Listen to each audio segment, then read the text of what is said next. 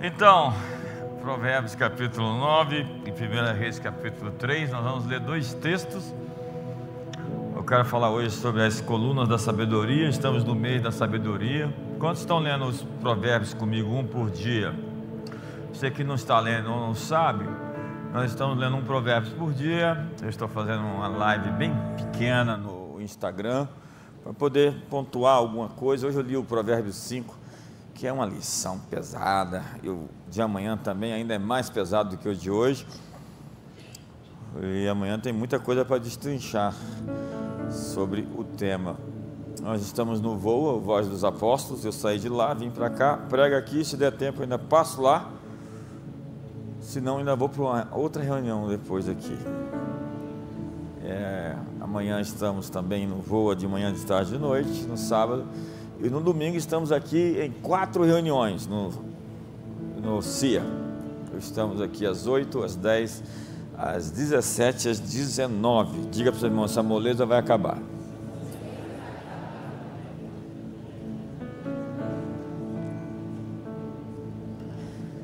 A sabedoria edificou a sua casa, lavrou as suas sete colunas. 1 Reis capítulo 3, vamos lá? Salomão amava o Senhor andando nos preceitos de Davi, seu pai. Porém, esse porém aí é chato, né?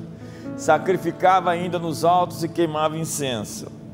Foi o rei a Gibeão para lá sacrificar, porque era o alto maior, ofereceu mil holocaustos Salomão naquele altar. Em Gibeão apareceu o Senhor a Salomão de noite em sonhos. Disse-lhe Deus: Pede-me o que queres que eu te dê.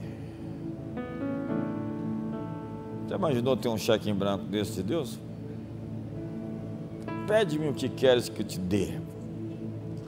Respondeu Salomão: De grande benevolência usaste para com teu servo Davi, meu pai, porque ele andou contigo em fidelidade, em justiça e em retidão de coração. Perante a tua face, mantiveste-lhe esta grande benevolência lhe deste um filho que se assentasse no seu trono, como hoje se vê. Agora, pois, ó Senhor, meu Deus, tu fizeste reinar teu servo em lugar de Davi, meu pai. Não passo de uma criança, não sei como conduzir-me. Teu servo está no meio do teu povo que elegeste, povo grande, tão numeroso, que não se pode contar. Dá, pois, ao teu servo coração compreensivo para julgar a teu povo, para que prudentemente discirna entre o bem e o mal, pois quem poderia julgar a este grande povo? Senhor, hoje pedimos como Salomão sabedoria. A palavra diz que quem é falto de entendimento, peça-o, não duvidando, porque o que duvida é semelhante à onda do mar não pense que o homem inconstante, de duplo ânimo, receberá alguma coisa. Hoje estamos certos de que o Senhor tem um manto, uma capa para nós vivermos o resto das nossas vidas. Nesse mês de outubro, estamos profetizando uma atualização de cada um de nós, onde nós seremos a nossa melhor versão para uma nova fase, continuamente estaremos sendo transformados naquilo que o Senhor desenhou para que fôssemos.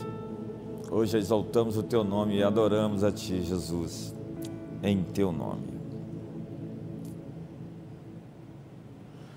Pense nesse cenário, essa fotografia. Uma cidade cheia de paz, quase tangível, onde a prosperidade tocava cada cidadão. E não havia falta. O índice de desenvolvimento humano, a prosperidade, a criminalidade, tudo era muito favorável. Imagina ter um governo que te faça orgulhoso de ser seu cidadão. Dizer, eu sou lá de Brasília, com gosto. Autoridades vindo de todo o planeta para visitar seu líder, porque eles querem ouvir a sabedoria deles. Imagine uma terra onde as pedras são prata, onde a prata é ouro. Essa é a Jerusalém dos dias de Salomão. Comitivas, milhares delas, vinham procurar ouvir a sabedoria daquele homem. E ela está tão disponível para nós e a gente não tem coragem de encará-la decorá-la, reproduzi-la, repeti-la, alinhar nossas vidas a partir delas. Levítico 18, verso 5. Já decorou? Em observar esses mandamentos, esses estatutos, em guardar os meus juízos, o homem viverá por eles. Mas tudo começou com a história de Davi e Betseba. E nós precisamos lidar com esses mitos que nos fazem sofrer. Há muito no senso comum que faz parte de uma espécie de sabedoria sofismática, cheia de muitos enganos. As pessoas dizem pau que nasce torto, morre torto, se começou mal, vai terminar mal. Veja esse exemplo de Davi Betseba. Tinha tudo para dar errado. Mas Deus pega as coisas que tem tudo para dar errado e faz um testemunho da sua graça. Tem alguma coisa na tua vida que tem tudo para dar errado? Deus vai aplicar graça. O Bill Johnson falou hoje, né? A lei exige, a graça capacita. A história de Davi e Betseba nos dá um testemunho do que a graça pode fazer. Então, pense no futuro com a graça de Deus porque até aqui ele te trouxe, não pelos seus méritos, ele adicionou bastante favor e vai aumentar esse favor nesses dias. Eu acho que você não está empolgado. Essa mensagem é para mim, tá? Eu estou pregando para mim. Já que você não vai ouvir, eu vou vibrar dentro de mim e falar: Deus está derramando graça, graça está chegando. Então o que, que Deus faz? Transforma o pecado e a tragédia em um governo de justiça e paz mediante Salomão. O Messias vem daquela linhagem. Mas o que aconteceu com Salomão? Ele foi treinado, ele foi educado, ele foi desde o início ensinado para reinar. Veja Provérbios. Quando eu era filho, em companhia de meu pai, o autor é Salomão, seu pai é Davi, tenro e único diante de minha mãe, sua mãe é Betseba. Então ele me ensinava e me dizia: retenha o coração, as minhas palavras, guarda os meus mandamentos e vive.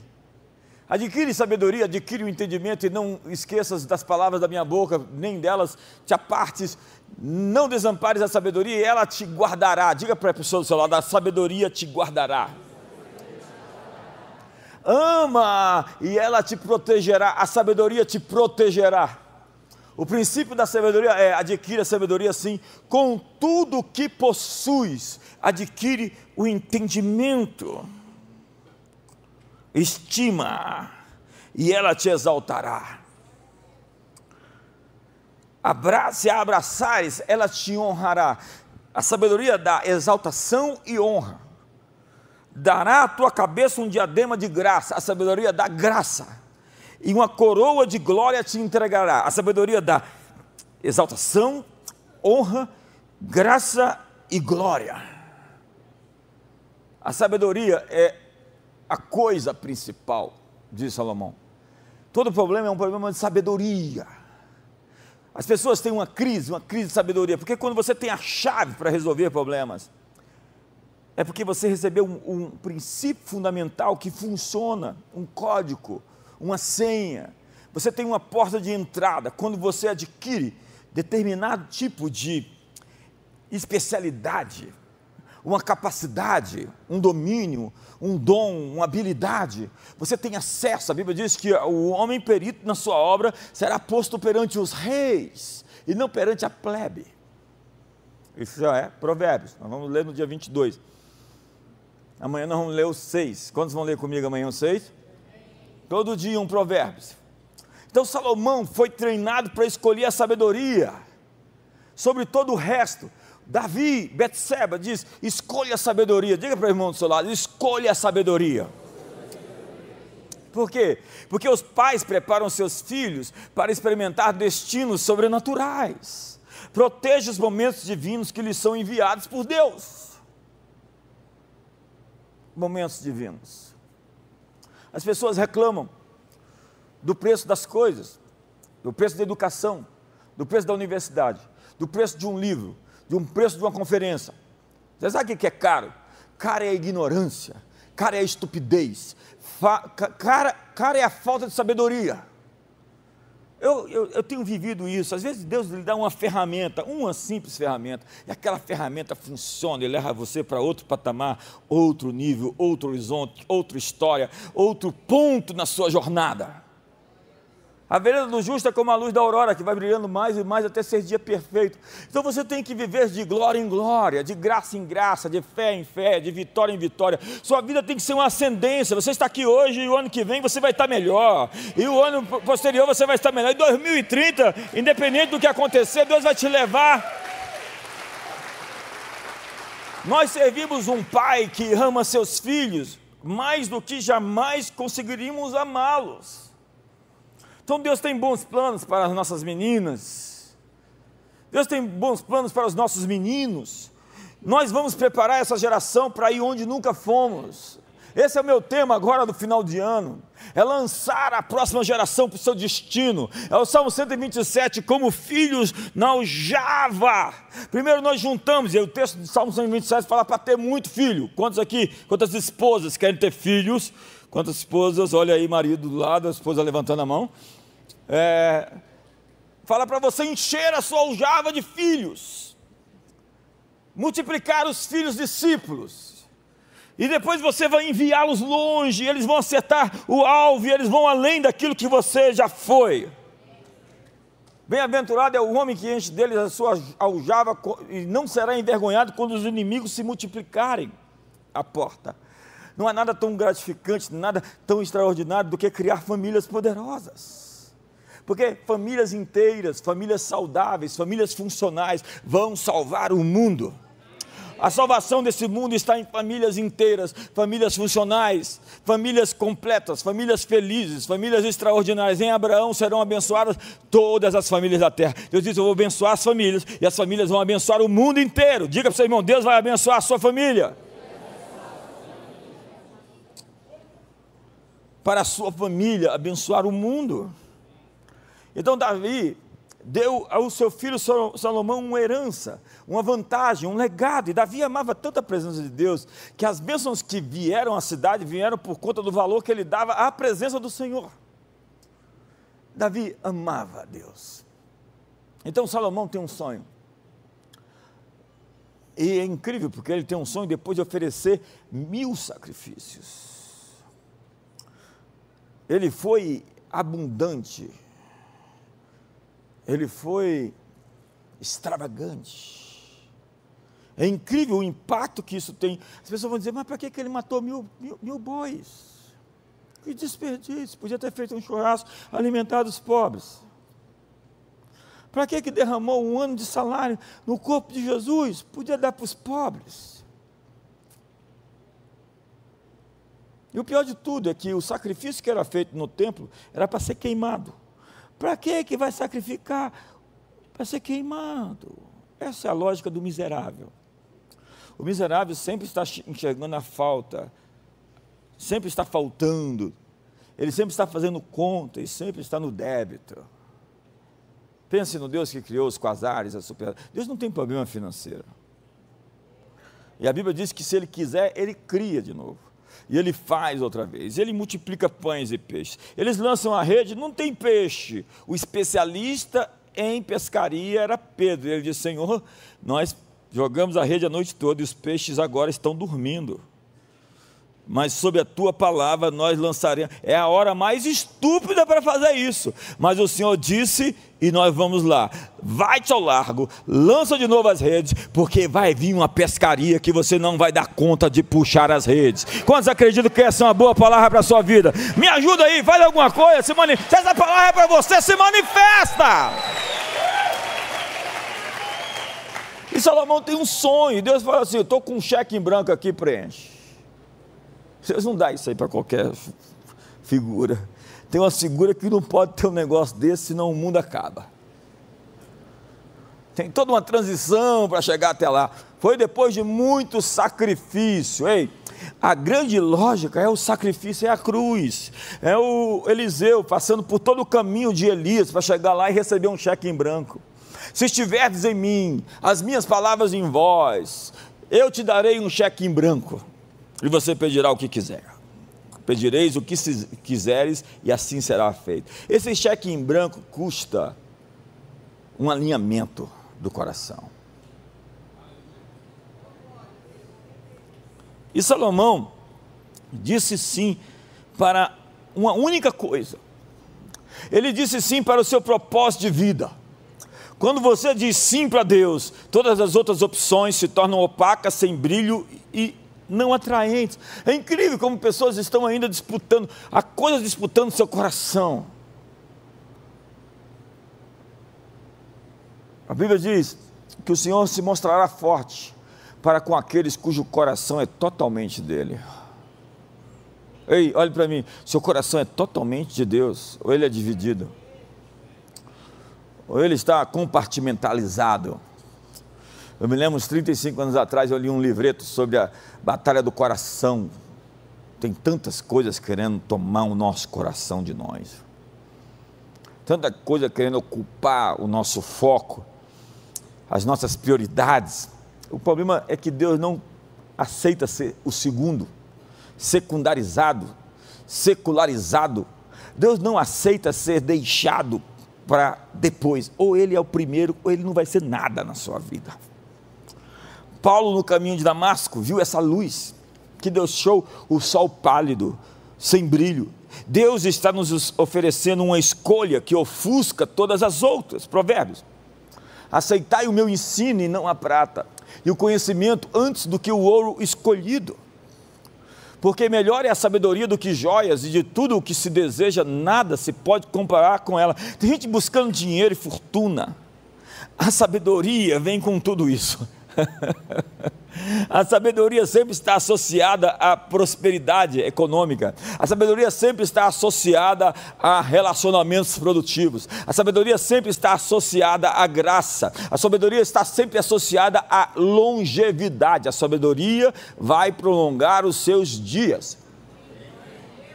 Mas diz a Bíblia que um homem violento não viverá metade dos seus dias. Salmo 55. Há pessoas que morrem prematuramente, como Sansão, que morreu antes da hora. Jesus ressuscitou os mortos porque algumas pessoas morrem no tempo errado.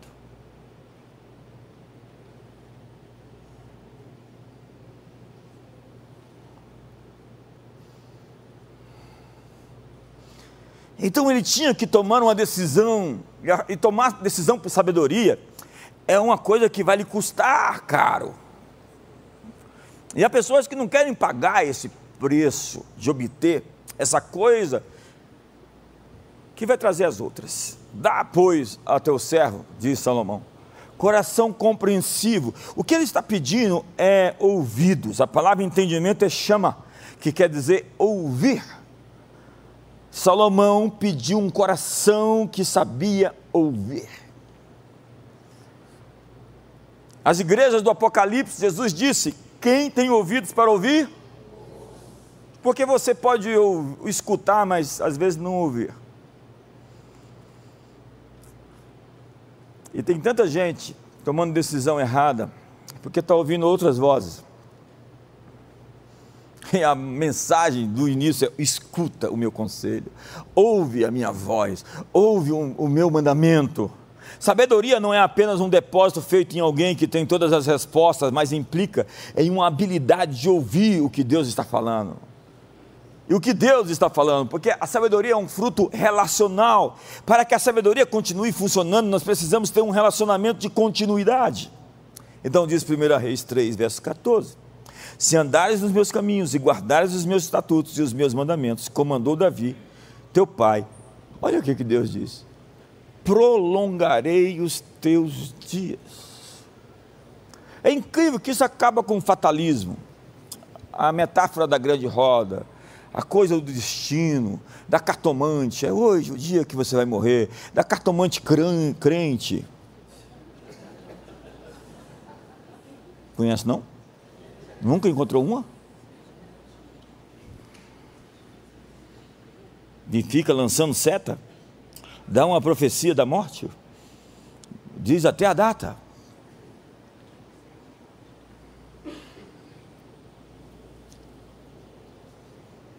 Tem gente aqui que já encontrou. Não. Isso quebra a ideia de que você tem uma data exata para morrer e que você não tem nada que você possa fazer para impedir. A sabedoria vai prolongar os seus dias. Quantos querem viver muito e viver bem? Ah, então vai no Salmo 34. Aparta a tua língua do mal e do falar dolosamente. Quer viver bem? Muito. Ter longevidade? Aparta a tua língua da crítica maldosa, da língua maldizente. Então qual é o seu único desejo? Pergunta para o seu irmão, qual é o seu único desejo? Jesus disse: E tudo quanto pedidos em meu nome ao Pai, eu vou farei para que o Pai seja glorificado no Filho. Diz João capítulo 15: Se permaneceres em mim, as minhas palavras em vós pedireis o que quiserdes, nisso é glorificado meu Pai, em que deis muito fruto, e assim vos tornareis meus discípulos. O que, que Deus quer que você seja frutuoso? Deus quer que você tenha resultados. Deus quer que você seja abençoado. Salmo 35, verso 27. O que está escrito lá? Glorificado seja o Senhor que se compraz na prosperidade dos seus servos. 27, irmão, não é 7. Cantem de júbilo e se alegrem os que têm prazer na minha retidão. E digam sempre: glorificado seja o Senhor que fica feliz em seus servos prosperarem. Diga, diga comigo: Deus está feliz em ver as pessoas que o servem crescerem. Entrou aí na cabeça? Ou você está ouvindo aqueles pregadores de dúvida? Entenda uma coisa: Deus é Pai, Deus ama abençoar seus filhos. Deus não dá uma pedra para aquele que pede um pão, não dá um escorpião para aquele que pede um ovo. E Deus é glorificado em que você seja frutuoso. Deus quer que você dê resultados, que você tenha colheitas. Deus tem uma colheita para você esse final de ano. Deus tem uma atualização para a sua vida. Esse é o coração de Deus.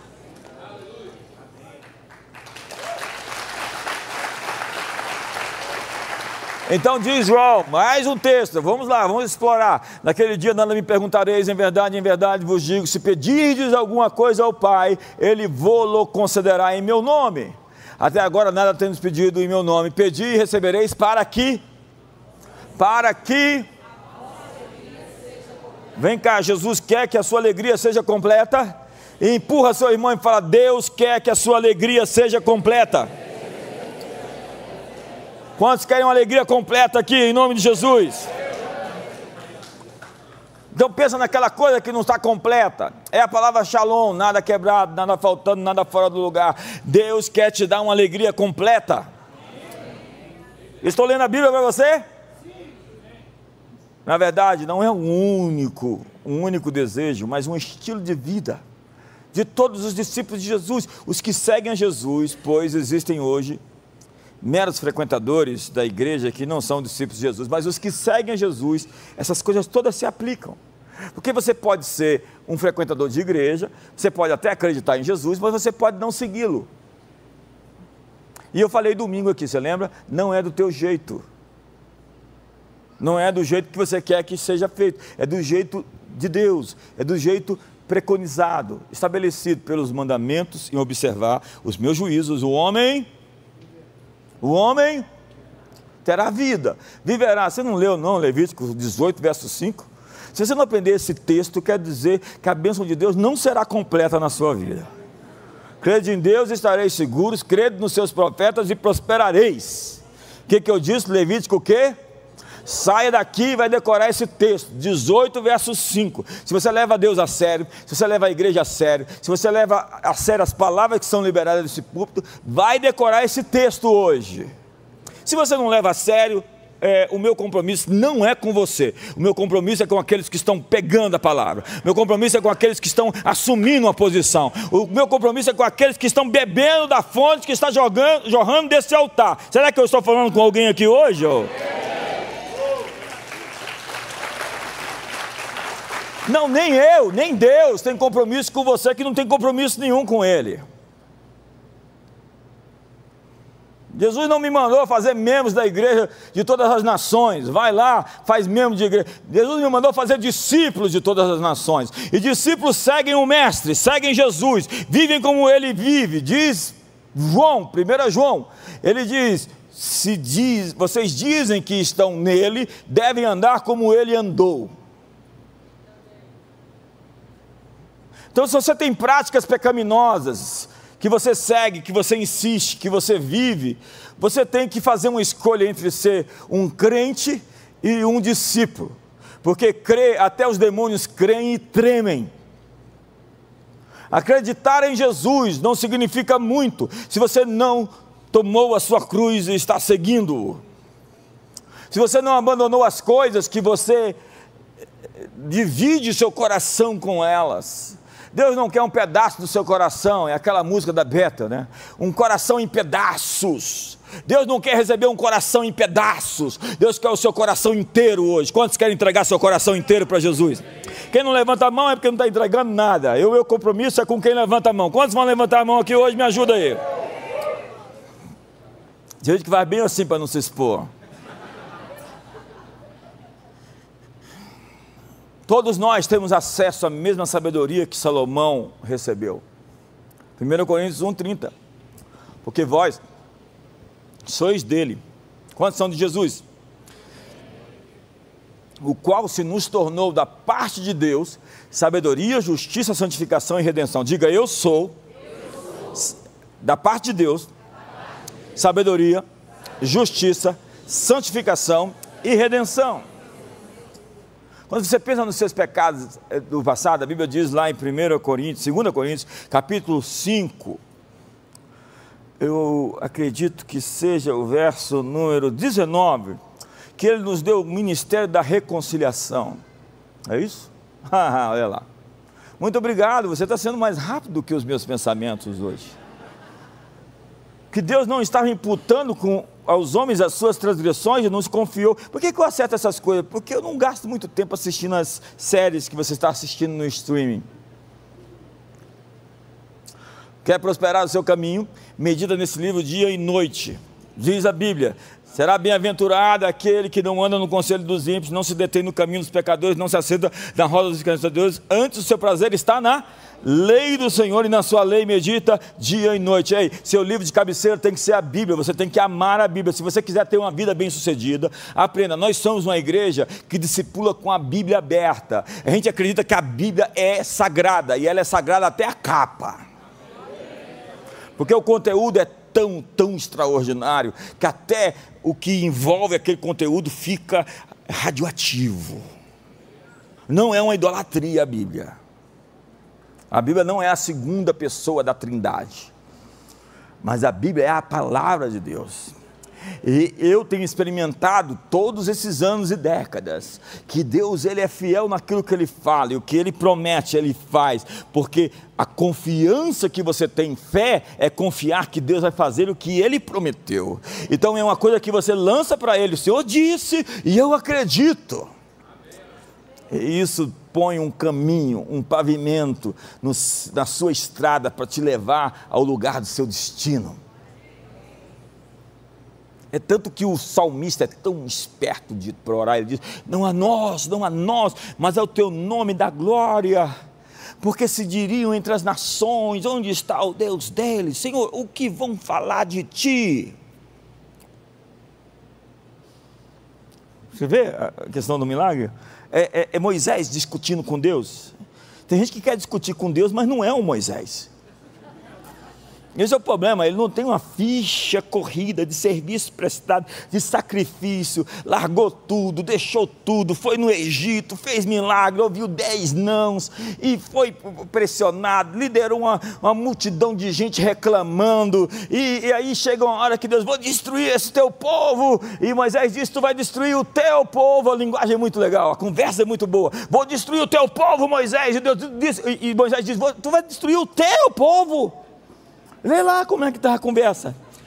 Aí Moisés fala assim: Mas Senhor, vão dizer lá no Egito, de onde o Senhor os tirou. As nações vão falar que o Senhor os tirou de lá para os matar, que não foi suficiente, não foi capaz de levá-los à terra prometida. Vão fazer má fama do teu nome, Senhor.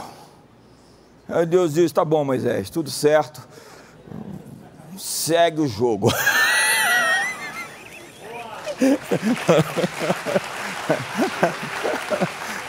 Aí o Moisés vai pro, ele vai salvar. Eu falei isso aqui domingo. Algumas pessoas não entendem. Demora a cair, mas cai a ficha às vezes. É, e aí Moisés vai libertar o povo. O primogênito, diz, eh, que Deus chama que é o seu primogênito, diz vai matar o primogênito do Egito. E o primogênito de Moisés não está circuncidado. Ele vai libertar o povo de Abraão, que instituiu a circuncisão. E ele tem uma brecha desse tamanho. Tem gente que vai lá fazer a libertação e cura, mas está vivendo com uma situação que você não devia fazer isso. Vai mexer com os demônios, provocar o mal, e você está aí com esse, esse negócio no escuro. O Satanás é o príncipe das trevas.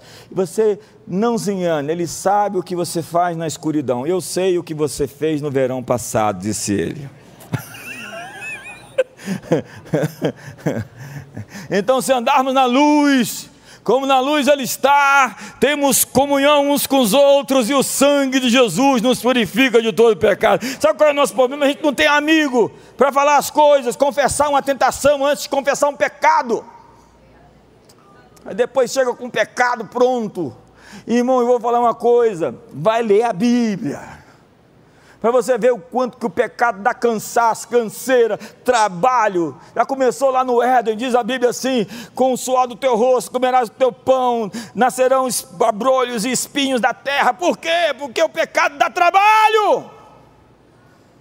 Aí fica aí empurrando, as coisas não vão, esforçando e as coisas não acontecem, não tem fluidez.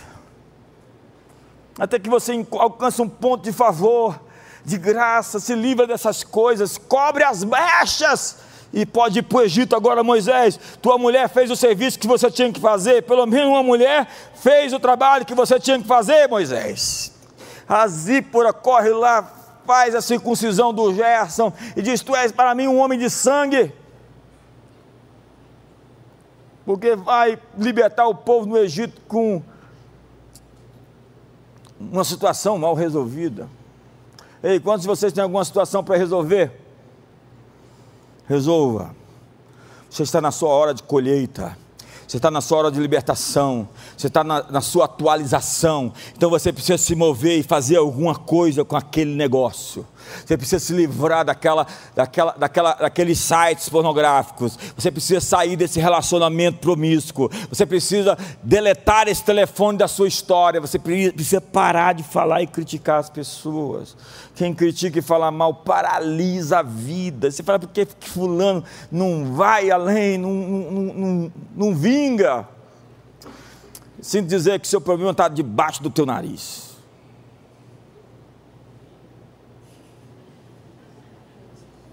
é a tua língua.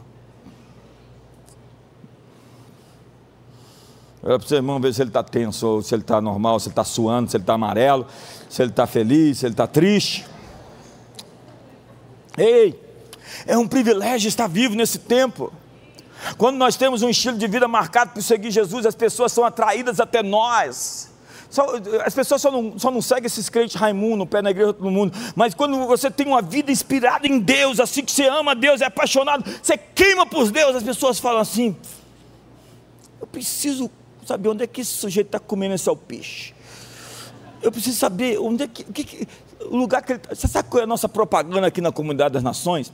É gente transformada, é gente cheia, cheia Espírito Santo, é gente cheia de fé, é gente que fala para a enfermidade sair e expulsa os demônios, é gente que dá testemunho, que resiste o pecado, que diz não na cara assim, não, não namora, não, não, não, não procrastina, diz não e pronto. Agora, essa gente que sai por aí, fica aí enchendo a cara, e nesses inferninhos, e depois vai dizer que é daqui, não fala que é daqui.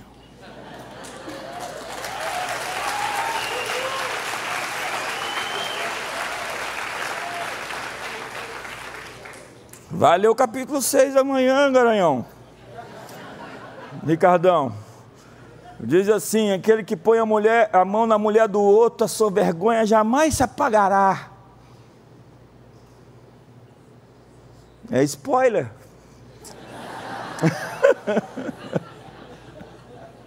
Vai lá ler a Bíblia, irmão. Vai lá ver. Sabe, quando a gente tem essa gente, assim, crente de verdade, discípulo de Jesus, vem essa gente toda visitar. Eu estava vindo o Bill Johnson agora falando lá no, no e eu fui lá na Bethel várias vezes, e ele disse uma chave que eu, que eu abracei assim forte. Ele disse: Senhor, a oração dele, né? Senhor, as pessoas vêm aqui, elas andam quilômetros, centenas, elas pegam voos do mundo todo. E quando elas vêm aqui, elas vão ficar muito decepcionadas se elas encontrarem somente a mim. Então, quando elas chegarem aqui, que elas encontrem a Ti. E você sabe o que acontece toda semana? Aqui no final do culto? andei 800 quilômetros para vir no culto. E eu vim, não sei de que cidade, e eu queria muito conhecer aqui. Gente, todo domingo tem gente vindo de todo lugar. E a minha oração é a mesma. Senhor, eles vão ficar muito frustrados se eles verem só o JB. Porque o JB não é tão interessante assim. Mas se o Senhor aparecer, a viagem deles a viagem deles vai ser muitíssimo bem recompensadas. Quantos sabem que Deus está aparecendo aqui? Então vem lá, a rainha de Sabá. Você sabe quantas pessoas, quantas nações nós temos lá? O, o 26 estados estão lá na Ípica agora, no evento que nós estamos fazendo no Voa. E, e gente de todo o Brasil, na verdade, você sabe quantas pessoas tem de Brasília? 350.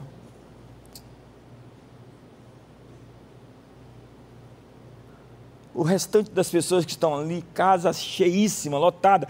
Nós, nós, nós deixamos de fazer mil inscrições, mil inscrições pelo menos, porque não tinha mais vaga. Desde quarta-feira, quinta-feira passada, as inscrições acabaram. E quem não fizer da escola de profetas, não liga para mim depois, porque põe meu telefone, ó, oh, acabou a inscrição, me põe para dentro. Sabe o que o meu, meu staff fala? Bispo, não atende telefone porque eles apelam para o meu coração.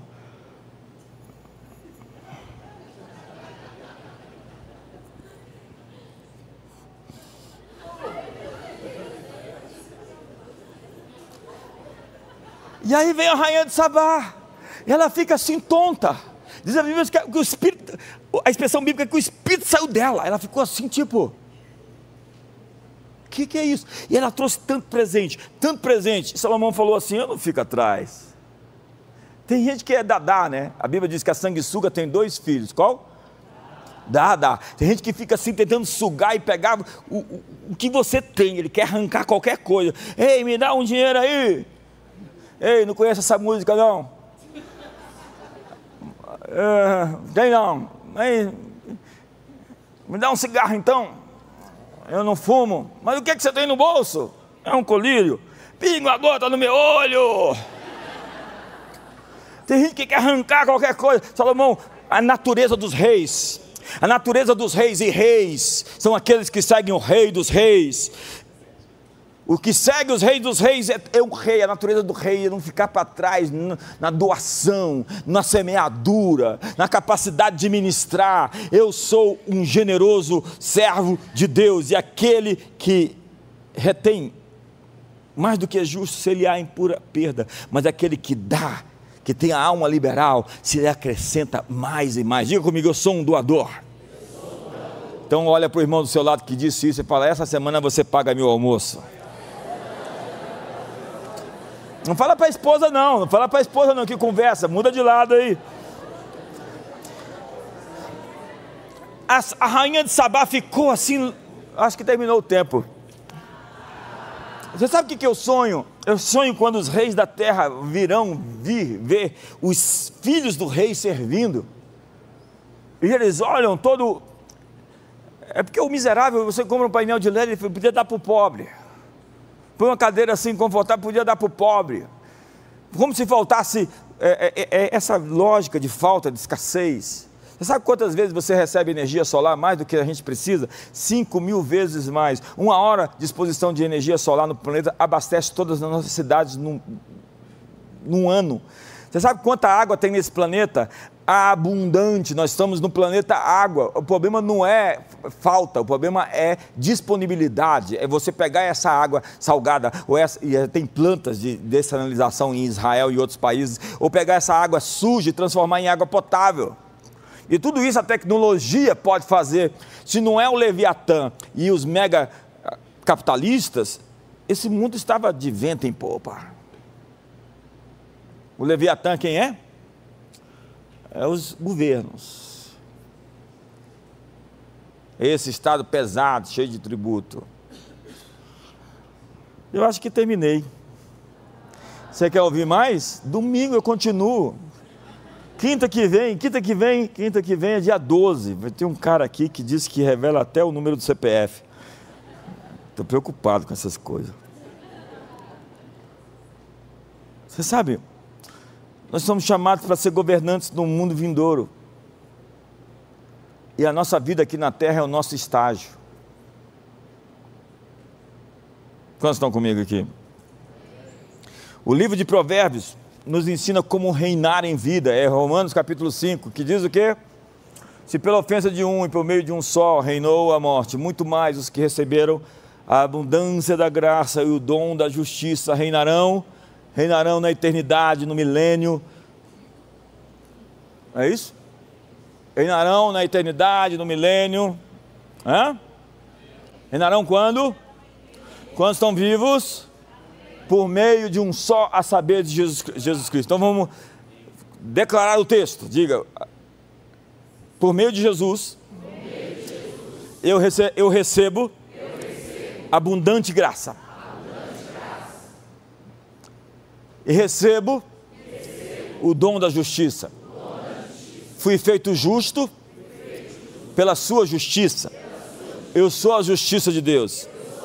Com essa graça, com o seu perdão, eu estou pronto para governar durante toda a minha vida.